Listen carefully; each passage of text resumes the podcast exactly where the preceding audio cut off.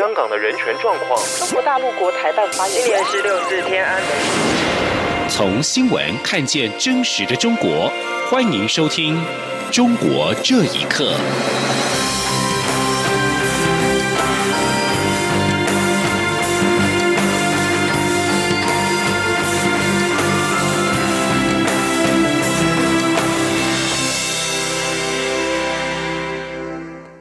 听众朋友们，晚安，欢迎收听《中国这一刻》，我是李自立。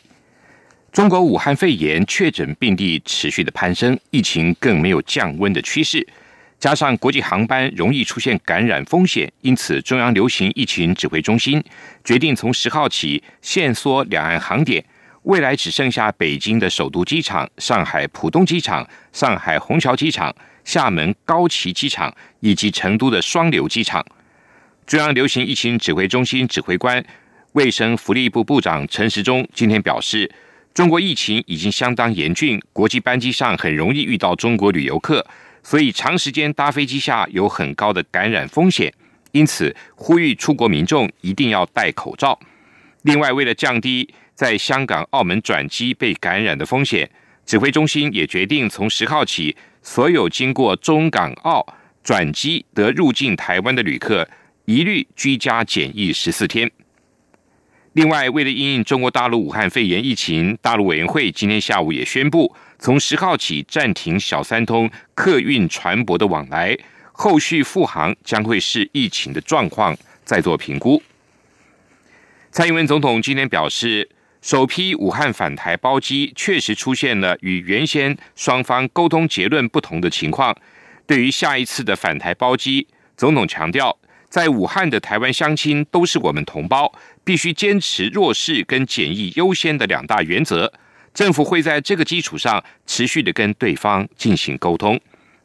针对滞留武汉国人的后续接返作业，陆委会今天也表示，我方已经提交优先名单，希望改变第一次没有真正体现人道优先的遗憾。陆委会也呼吁陆方放下政治思考，回归人道立场。落实防疫管控风险，让滞留的人员顺利的早日回台。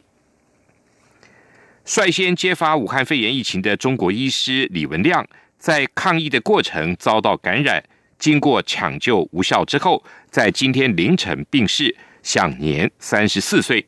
武汉肺炎疫情在春节前夕爆发，由于中国官方的刻意隐匿，导致疫情一发不可收拾。随着李文亮去世的消息传出之后，中国网友愤怒的瞬间全面爆发，恐将是中国政府面临的下一个难题。请听以下报道。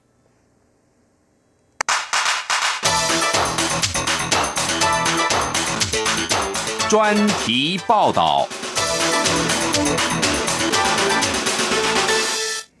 由于官方从一开始的隐瞒讯息，到后来的应对无方。导致俗称武汉肺炎的二零一九新型冠状病毒疫情失控，冲击全球。中国不但经济受严重冲击，也赔上国际形象。中国人民压抑已久的愤怒，随着李文亮去世全面爆发。已经有网友串联，要求中国政府给李文亮医师一个道歉。在武汉肺炎疫情日益严重之际，中国当局仍不忘打压网络讨论疫情的言论。根据设在美国华盛顿的人权组织“中国人权捍卫者”的统计，在一月二十二日至一月二十八日期间，至少有三百二十五名中国公民因为在网络上分享与武汉肺炎疫情相关的内容，被以散布谣言、制造恐慌或虚构事实扰乱公共秩序为由，处以数天的行政拘留或小额罚金。李文亮是武汉中心医院的眼科医师。也是率先揭发肺炎疫情的八位第一线医生之一。武汉中心医院是新冠肺炎的重灾区，有多名医护人员遭到感染。当初李文亮因发布疫情相关讯息，被认定散布谣言，遭到警方传唤，在签下训诫书后才获得释放。为压制网络言论，中国颁布新规定，被判定利用武汉肺炎疫情制造传播谣言。煽动分裂国家、破坏国家统一，或者煽动颠覆国家政权、推翻社会主义制度的人，可能因为煽动颠覆罪而被判处最高十五年徒刑。但中国人民早已心知肚明，当政府控制言论不让发生时，正足以凸显事态非常严重。美国《华盛顿邮报》指出，一九八六年的车诺比核灾事故加速了几年后苏联的崩解。中共担心重蹈车诺比核灾苏共亡党的历史，正严加控管网络言论，并极尽所能的处理疫情。华友指出，在与美国贸易战火燃烧时，中国国家主席习近平曾警告，必须提防破坏中共统治七十年的黑天鹅事件出现。现在发现，这个危机不是来自华盛顿，而是武汉华南海鲜市场。为处理民怨，《华盛顿邮报》指出。最近，北京中央似乎采取分流措施来疏导人民的不满情绪。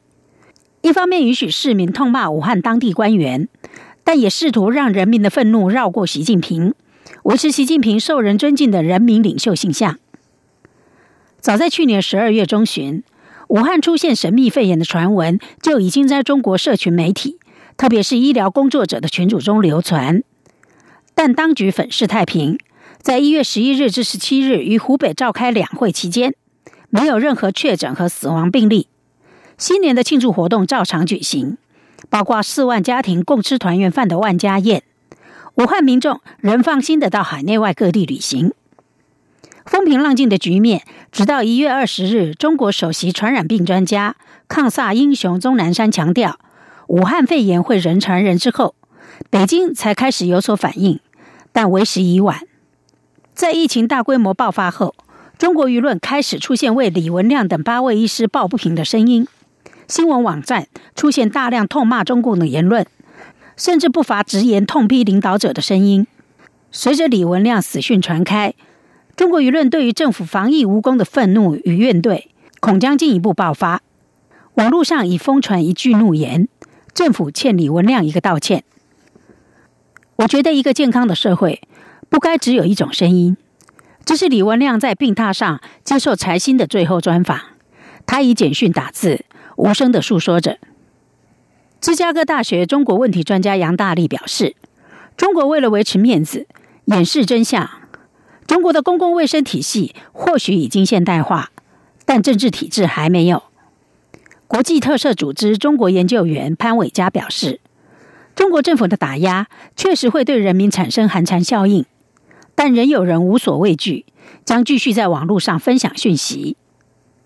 这次武汉肺炎疫情犹如一面照妖镜，让政府官员的无能与官僚作风一览无遗。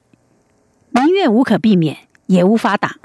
尽管在中共的钳制下，仍无法畅所欲言，但坊间已经有所谓的舆论起义的说法，这或许能够对当局发挥一些鞭策的作用。以上专题由杨明娟编辑。播报，谢谢收听。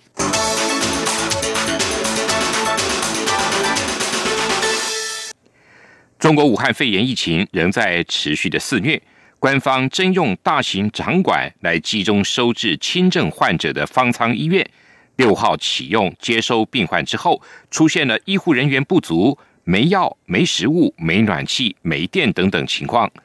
外界忧心，这种状况持续下去将引发人道灾难。请听以下报道。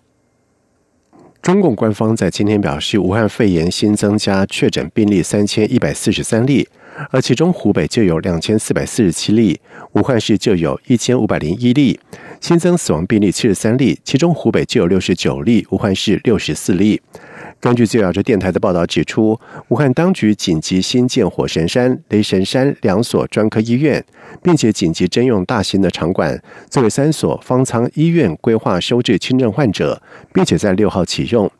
而一则流出的视频显示，在方舱医院里面，就医护人员全身穿着防护衣、戴口罩，而患者没有戴口罩，穿着自身睡衣，对着医护人员咆哮。也有网民发文表示。母亲被方舱医院收治，但是院内乱成一片，不发口罩，咳嗽声此起彼落。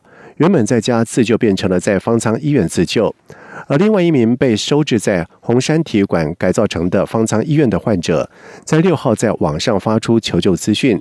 他叙述自己在体育馆集中营了，早就被确诊感染武汉肺炎，但是看不到隔离服、护目镜，没有药、没有吃的、没有暖气。两百五十人就配备了两位医师，众多的肺炎患者挤在一起，没病也染出病了。而武汉当地人张毅在这段期间和一些志愿者拍摄视频，在网络群组里面传播当地的情况。他表示，上千个疑似病例住在一起，当局完全没有配套措施，这是人道灾难。他说：“人道主义灾难呢，我只能说这四个字多的我没办法说啊，说多了马上警察就会上门的。”同时，张毅表示，国家官僚体制是报喜不报忧。最近，当局派了三百名记者到武汉采访报道，他们就是歌功颂德。央广新闻整理报道：中共全国两会在每年三月初会在北京举行。但是，面对武汉肺炎疫情持续的扩大，今年是否会如期举行，仍然是未知数。媒体引述消息人士的话表示，当局正在考虑延迟召开全国两会。学者认为，两会延迟召开不会对政策造成实质影响，反而显示了更重要的政治意义。请听以下报道。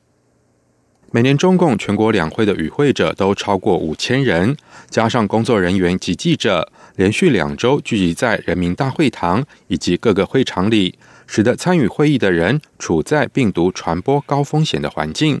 路透社引述多位知情人士报道，受到武汉肺炎影响，中共正考虑延迟召开全国两会。高层官员表示，疫情预计不可能在三月前有效遏制，当局正讨论一系列方案。包括延期举行会议，这将可能是四十五年来两会首次延期。延期举行全国两会会有何影响？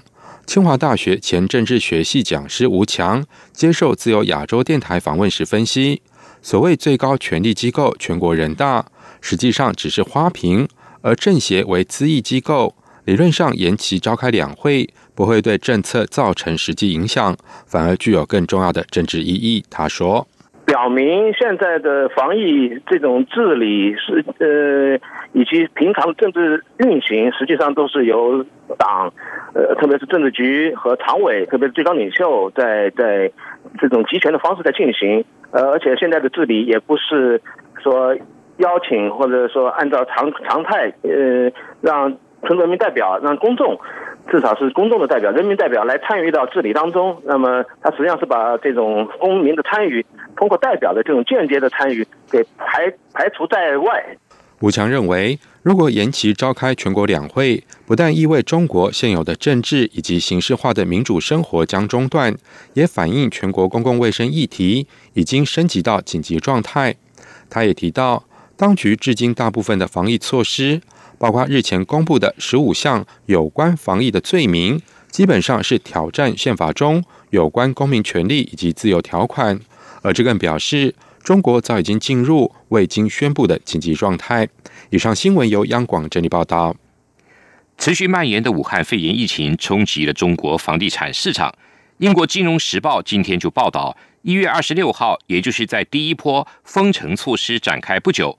广西等省份就延后了新建案的销售。报道引述房地产中介业者表示，许多有意买房的民众不是被禁止外出，就是被疫情吓得不敢出门。许多建筑工地都封闭了。根据分析，中国房地产市场约占国内生产毛额 GDP 的百分之二十五。报道引述麦格里资本指出，中国去年第四季的 GDP 成长为百分之六，而这场武汉疫情危机。恐怕将使得今年第一季的 GDP 成长跌到只有百分之四。为了防控疫情，数百万家公司不让员工到公司上班，在各个聊天的 APP 上越来越常见到要求员工适应利用家里的客厅、厨房跟家中的办公室工作的情况。在家上班的政策使得企业微信等 APP 的下载量急剧的增加。不过，有些公司则会担心造成财务上的干扰。在深圳经营数位行销的约翰罗德就表示，在中国各地进行在家上班的实验，可能由于各银行系统的运作习惯的不同，会导致客户延后付款。以上中国这一刻，谢谢您的收听。这里是中央广播电台台湾之音。